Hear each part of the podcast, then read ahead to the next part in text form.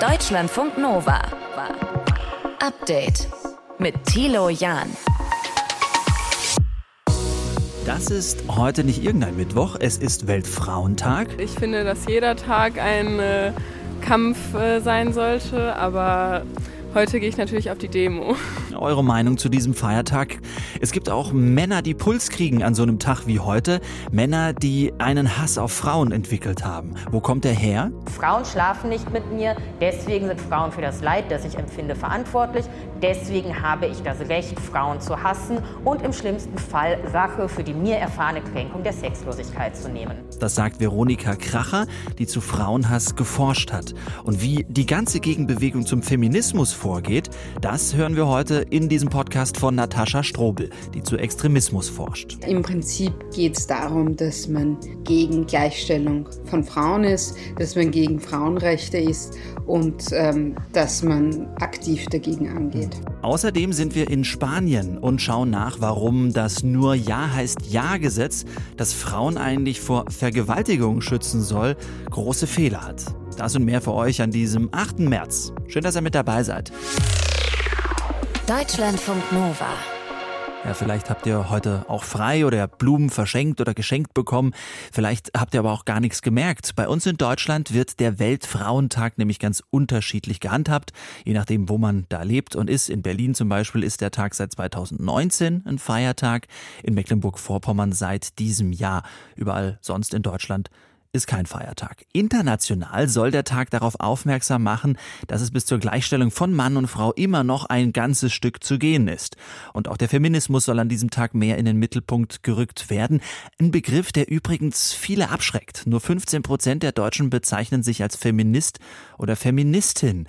Und seit es den Feminismus gibt, gibt es auch immer wieder Gegenbewegungen. Zum Beispiel den Antifeminismus. Darüber spreche ich jetzt mit der Politikwissenschaftlerin Natascha Strobel. Frau Strobel, Erklären Sie uns, was genau versteht man unter Antifeminismus? Antifeminismus ist eine politische Strömung, die sich, wie es der Name schon sagt, gegen Feminismus wendet, also gegen alles, wofür Feminismus steht. Im Prinzip geht es darum, dass man gegen Gleichstellung von Frauen ist, dass man gegen Frauenrechte ist und ähm, dass man aktiv dagegen angeht. Wie macht sich Antifeminismus denn dann bemerkbar, außer in der Ablehnung? Naja, macht sich vor allem bemerkbar und das ist ein typisches, eine typische Strategie, dass man sich in eine Opferrolle begibt. Also es ist jetzt zu viel Feminismus und eigentlich sind die Männer jetzt die Opfer und eigentlich muss jetzt jemand für die Männer einstehen und das heißt Feminismus bekämpfen. Das ist so eine Figur, äh, die ganz wichtig ist in antifeministischer Rhetorik, indem man die Verhältnisse umkehrt. Da wird natürlich ganz viel hineinfantasiert, was gar nicht da ist. Also Antifeminismus ist wirklich eine der wichtigsten Scharnierideologien zwischen etabliertem Konservatismus, ähm, der, äh, allen Spektren der extremen Rechten, indem man eben sich selbst eine Opferposition gibt und sagt, man wird unterdrückt von Frauen, man wird unterdrückt durch Gleichstellungsmaßnahmen und außerdem widerspricht es der natürlichen Ordnung oder der göttlichen Ordnung, je nachdem. Und Frauen wollen das ja gar nicht oder sollen jetzt gar nicht da in hm. irgendwelche Machtpositionen kommen. Jetzt gibt es seit Februar in Deutschland eine Meldestelle für Antifeminismus und im ersten Monat sind da wohl mehr als 700 verifizierte Meldungen eingegangen. Wie schätzen Sie denn diese Zahl ein? Ist das wenig oder ist das viel? Das ist schon viel. Das zeigt, dass es angenommen wird. Ich, ich habe jetzt natürlich keinen Einblick, welche Meldungen da jetzt kommen und wie breit der äh, Begriff gefasst ist. Aber äh, dass Leute das annehmen und melden, zeigt schon, dass ein Bedarf auf jeden Fall da ist. Und ähm, die Frage ist dann, wo wird es strafrechtlich auch relevant? Wo geht es um Drohungen? Wo geht es um Gewalt? Welche Auswüchse kann das haben, Antifeminismus? Antifeminismus ist, ist gerade online in den sozialen Medien ein Radikalisierungsturbo. Vor allem für junge, frustrierte Männer, die einen Ausweg quasi suchen aus ihrer äh, Gegenwart, die sie als nicht gut empfinden. Und die antifeministischen Spektren sind eigentlich die wichtigsten Radikalisierungsspektren für mhm. diese Männer hinein in die organisierte extreme Rechte. Man sieht es, dass es geht bis zum Rechtsterrorismus, in diesen Manifesten spielt Antifeminismus immer eine ganz, ganz zentrale Rolle. Ein Drittel der Meldungen bezieht sich wohl direkt auf Antifeminismus als organisierte politische Bewegung. Welche Menschen schließen sich denn dieser Bewegung an? Nachdem es keine kohärente Bewegung ist, ähm, sondern sehr diffus ist, sehr viele Auswüchse hat von diesen sogenannten ähm, Lebensrechtsmenschen, also den Anti-Abtreibungs- Spektrum bis hin zu dieser ganzen Incel-Bubble, bis hin zu traditionellen extremen Rechten, Pickup-Artists. Also es gibt da wirklich ganz, ganz viel. Das ist ein, ein Angebot, das sich vor allem an junge Männer richtet. Und das zu beziffern ist, ist schwierig, weil das natürlich auch überlappt mit anderen Spektren. Aber was man sagen kann, ist, es ist das Wichtigste oder eines der wichtigsten Radikalisierungsmomente für junge Männer und das hm. weltweit. Haben Sie das Gefühl, es wird ausreichend der Blick darauf geworfen und vor allem auch ausreichend dagegen getan, gegen diese Radikalisierung? Es gibt schon sehr viele, die etwas dagegen tun. Es gibt auch ähm, sehr viele, vor allem auch jüngere Frauen, die sich immer weniger gefallen lassen und das ist auch gut so. Aber natürlich äh, wird gerade Antifeminismus und damit zusammenhängend Misogynie, also Frauenverachtung, immer noch verwendet für Scherze oder gesagt, das ist Comedy, wenn man das macht, äh, wo es nur um Abwertung und Diskriminierung geht. Das heißt, es gibt noch immer ein bisschen ein Augenzwinkern bei dieser Form der Diskriminierung und es wäre schon wichtig, dass man sich wirklich da ganz konsequent dagegen stellt. Die Einschätzung der Politikwissenschaftlerin Natascha Strobel. Wir haben mit ihr über den Antifeminismus gesprochen. Deutschlandfunk Nova. Update. Es ist jetzt mehr als fünf Monate her, da haben Explosionen Löcher in die russische Gaspipeline, die Gaspipelines in der Ostsee gerissen. Nord Stream 1 und 2 waren das, die wurden durch ja diese großen Explosionen zum Teil zerstört. Und kurz danach war ziemlich sicher, dass es sich dabei um einen Anschlag gehandelt haben muss. Dann wurde ermittelt. Gestern wurde bekannt geworden, dass eine Spur nach Deutschland führt. Und seit heute ist klar, dass die Bundesanwaltschaft da ein Schiff hat durchsuchen lassen. Raphael Krämer aus den Deutschlandfunk Nova Nachrichten mit den Einzelheiten für uns. Was ist denn bekannt geworden? Also es haben sich die Hinweise verdichtet, dass ein Schiff für die Anschläge auf die Pipelines in Deutschland abgelegt hat und dass es auch für den Transport von Sprengstoff genutzt wurde. Die Bundesanwaltschaft hat heute Berichte der ARD bestätigt, dass das Schiff schon Mitte Januar in einem deutschen Hafen durchsucht worden ist und es wohl auch zum Transport von Sprengstoff genutzt wurde. Sie, die Bundesanwaltschaft, die sagt zwar nicht zu den Erkenntnissen, gestern ist aber durch die Recherchen der New York Times und dann auch von ARD und Zeit bekannt geworden, dass bei dieser Durchsuchung Sprengstoffspuren gefunden wurden. Es soll ein Team von sechs Menschen die Anschläge ausgeführt haben, die mit gefälschten Pässen unterwegs waren. Es ist allerdings unklar, aus welchem Land die kamen. Dieses Boot, das wurde offiziell von einer polnischen Firma gechartert, die zwei Ukrainern gehören soll. Deshalb fällt der Verdacht wohl auf eine pro-ukrainische Gruppe, die für diese Anschläge verantwortlich sein könnte. Mhm. Und Medien berufen sich für diese ganzen Erkenntnisse auf Geheimdienstkreise.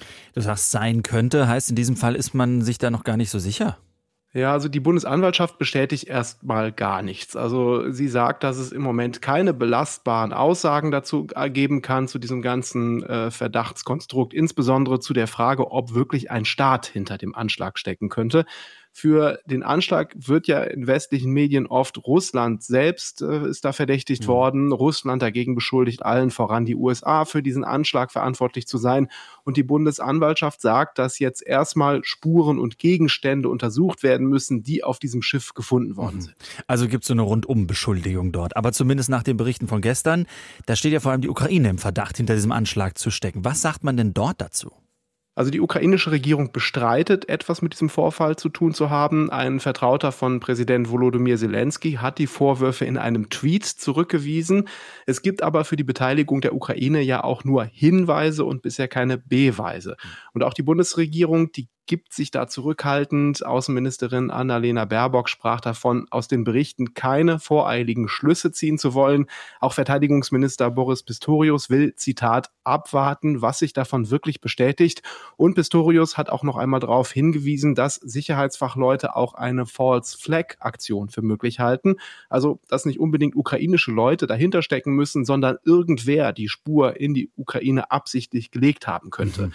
Ja, aber auch das ist ja im Moment Spekulation. Pistorius sagte heute noch in einem Deutschlandfunk-Interview, dass die Wahrscheinlichkeit einer False-Flag-Aktion und eine Tat durch pro-ukrainische Kräfte gleichermaßen hoch sei. Okay, aber was wäre denn, wenn es wirklich so wäre, dass die Ukraine hinter dem Anschlag steckt?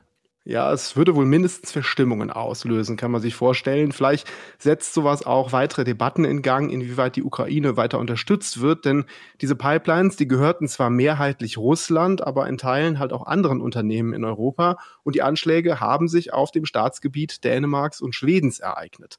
Und Russland äh, hat diese Medienberichte jetzt schon fast genugtuend aufgenommen, kann man wohl sagen, aber auch klar gemacht, dass es weiter die USA und Großbritannien für die Täter hält. Hm, die Bundesanwaltschaft hat bestätigt, dass in Deutschland ein Schiff durchsucht worden ist, das möglicherweise für den Anschlag auf die Gaspipelines Nord Stream 1 und Nord Stream 2 eingesetzt wurde. Die Informationen dazu und Hintergründe kamen von Raphael Krämer aus unserer Nachrichtenredaktion. Deutschlandfunk Nova. Update. Laura, wann hast du zum letzten Mal geflucht?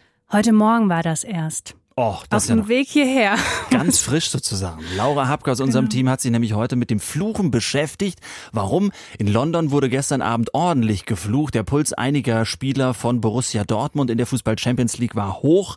Der Schiedsrichter hatte ein paar ja, Fehlentscheidungen aus Dortmunder Sicht und dann wurde da gebrüllt ins Trikot rein. Nach dem Spiel klang das fast schon ein bisschen harmlos. Wie geht das? Ich verstehe das einfach nicht. Es ist mir scheißegal, wer vorher reingelaufen der trifft den Pfosten fertig aus. Ich sage auch so, am Ende auch unverdient, auch wegen dem Schiedsrichter heute verloren. Ja, ein, zwei Kraftwörter schon dabei bei Emre Can vom BVB. Deswegen haben wir uns gedacht, naja, warum machen wir es eigentlich? Und lassen wir es vielleicht doch mal raus. Laura, Fluchen ist gar nicht so schlecht wie sein Ruf, ne? Nee, das tut uns sogar gut. Also Fluchen hat viele Funktionen, angefangen bei unseren Emotionen.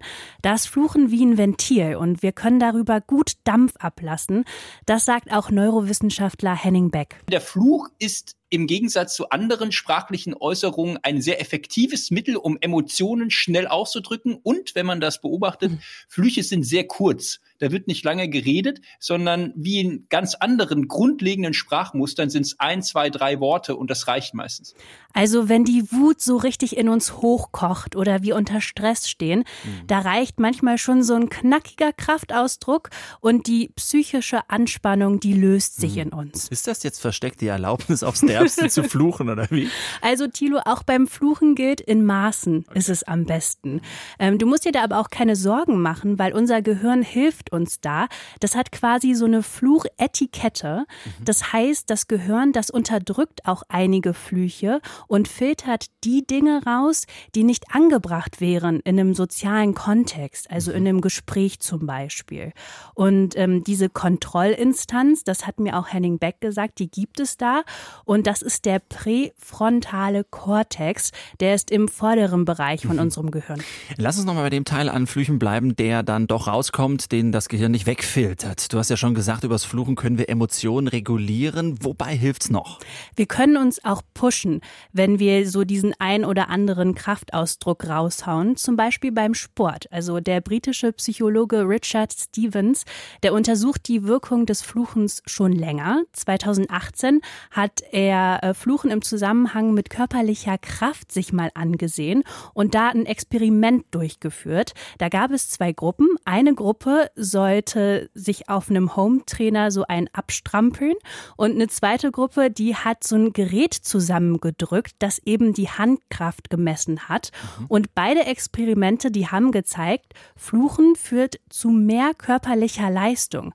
Und wir werden auch nicht nur stärker, wenn wir fluchen, sondern wir vertragen auch mehr Schmerzen. Das ist ja interessant, weil ich würde jetzt fast auch mal sagen, Fluchen ist auch anstrengend. Je nachdem, wie viel du da rauslässt, äh, ist das ja, gehen dann auch zwei, drei Körner aufs Fluchen drauf, die du vielleicht auf dem Rad dann nicht mehr hast. Aber das nochmal ganz kurz zurückkommen, äh, wenn man sich irgendwo stößt oder wenn man irgendwie angerempelt wird, dann fluchen und alles ist gut. Genau, also das hat sich der britische Psychologe auch angesehen und äh, für, für diese Studie sollten fast 70 seiner Studis ihre Hände in so eiskaltes Wasser eintauchen, während äh, der Psychologe eben die Zeit dabei gemessen hat. Und eine Gruppe der Studierenden, die durfte dabei neutrale Wörter sagen. Äh, die zweite Gruppe, die durfte sich ein Fluchwort ihrer Wahl aussuchen.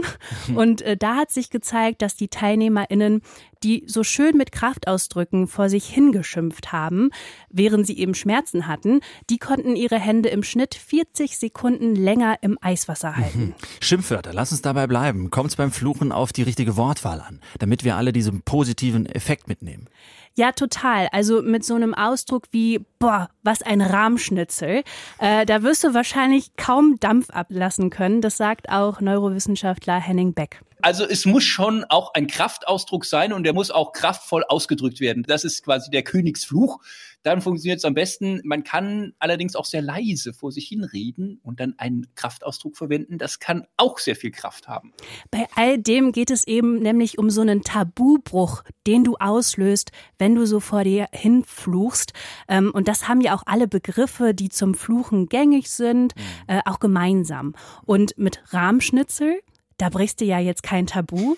ähm, da sind andere Schimpfwörter oder Kraftausdrücke besser geeignet und die nehmen wir auch als Tabu wahr. Hm, dann doch lieber das Fratzengulasch. Wir, wir, halten fest, wenn Fluchen dann mit ein, zwei Kraftausdrücken, wenn es äh, dann in die richtige Situation auch noch ist, dann kann das pushen und ja, Schmerzen können übertüncht werden. Laura, noch ganz kurz zu heute Morgen. Hast du es, äh, also, also als du geflucht hast, dann eher so leise, so Lippen zusammenpressen und Kopf schütteln oder richtig rausgelassen? Ich habe es richtig rausgelassen und das mache ich auch immer öfter. Je älter ich werde, merke ich. Auch eine, auch eine schöne Korrelation. Laura Abgedanke dafür. Deutschlandfunk Nova. Update. Eigentlich war es gut gemeint und es sollte Frauen schützen. Im Oktober, da hat die Regierung in Spanien das sogenannte Nur Ja heißt Ja Gesetz eingeführt.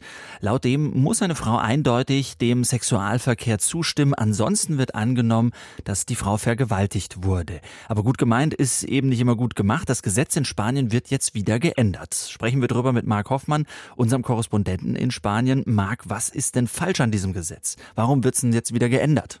Naja, das große Problem ist das, was folgte, nachdem das Gesetz im vergangenen Oktober verabschiedet wurde. Viele Gerichte schauten sich alte Fälle von bereits verurteilten Sexualstraftätern nochmal an und haben dann die Strafen herunterkorrigiert. Und äh, zwar bisher über 700 Mal, über 70 Straftäter äh, wurden wegen des neuen Gesetzes sogar frühzeitig aus dem Gefängnis entlassen.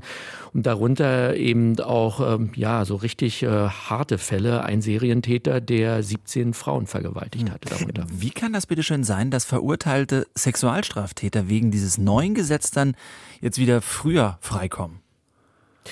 Ja, das geht schon wegen einer Regel hier, die besagt, dass immer das Gesetz angewendet werden muss, das für den Betroffenen am günstigsten ist. Das heißt, bereits Verurteilte können sich äh, auf dieses neue Strafrecht tatsächlich berufen. Mhm. Das eigentliche Problem ist aber bei dieser ganzen Geschichte, dass es in diesem neuen Gesetz nur noch eine Kategorie gibt, wenn man das jetzt mal ganz vereinfacht ausdrücken will. Also das ist diese neue Kategorie sexuelle Aggression, was ähm, ich vereinfacht auch so ja als Vergewaltigung bezeichnen würde. Und davon geht man nun nach diesem neuen Gesetz in Spanien immer automatisch aus, wenn eine Frau einer sexuellen Handlung nicht ausdrücklich zugestimmt hat. Und mhm.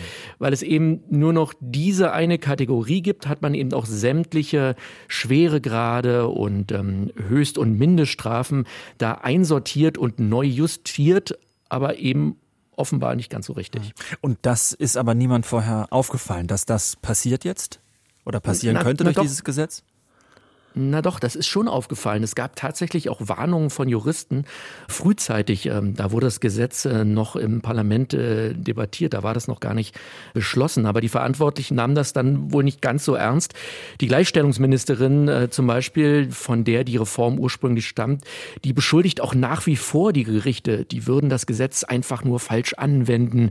Das Gesetz selbst sei gut und ähm, sie geht sogar so weit zu sagen, dass die männlichen Richter, die würden das ähm, falsch auslegen gegen die Frauen, was aber einfach nachweislich nicht stimmt, denn mhm. auch viele Strafminderungen kommen von Richterinnen. Mhm. Aber ich meine, es kann ja nicht sein, dass ein Serientäter jetzt plötzlich freikommt aufgrund von einer, von einer Auslegungssache. Wie geht's denn weiter? Gibt es jetzt dann ein neues Sexualstrafrecht?